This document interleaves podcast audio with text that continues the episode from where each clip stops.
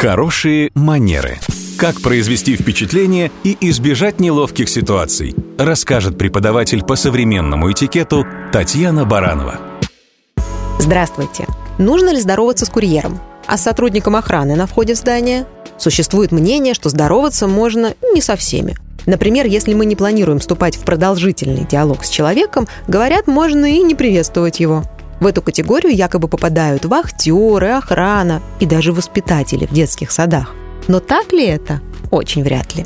Во-первых, простое «здравствуйте» – это элементарное проявление вежливости.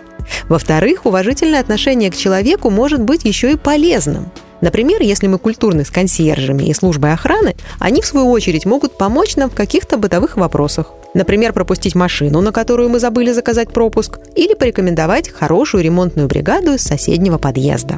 Ну а, например, воспитатели в детском саду, помимо прочего, это еще и люди, которые проводят с нашими детьми порой больше времени, чем мы сами. Поэтому немаловажно, как начнется утро работников детского сада. С дружелюбного обмена приветствиями или с сурового молчания. Пара вежливых слов, произнесенных с улыбкой, зададут позитивный настрой и для нас самих, и для воспитателей, и для ребенка, и для курьера, и для вахтера. К тому же, здороваясь с окружающими, мы показываем пример собственным детям. Так будем вежливы. Это и есть хорошие манеры.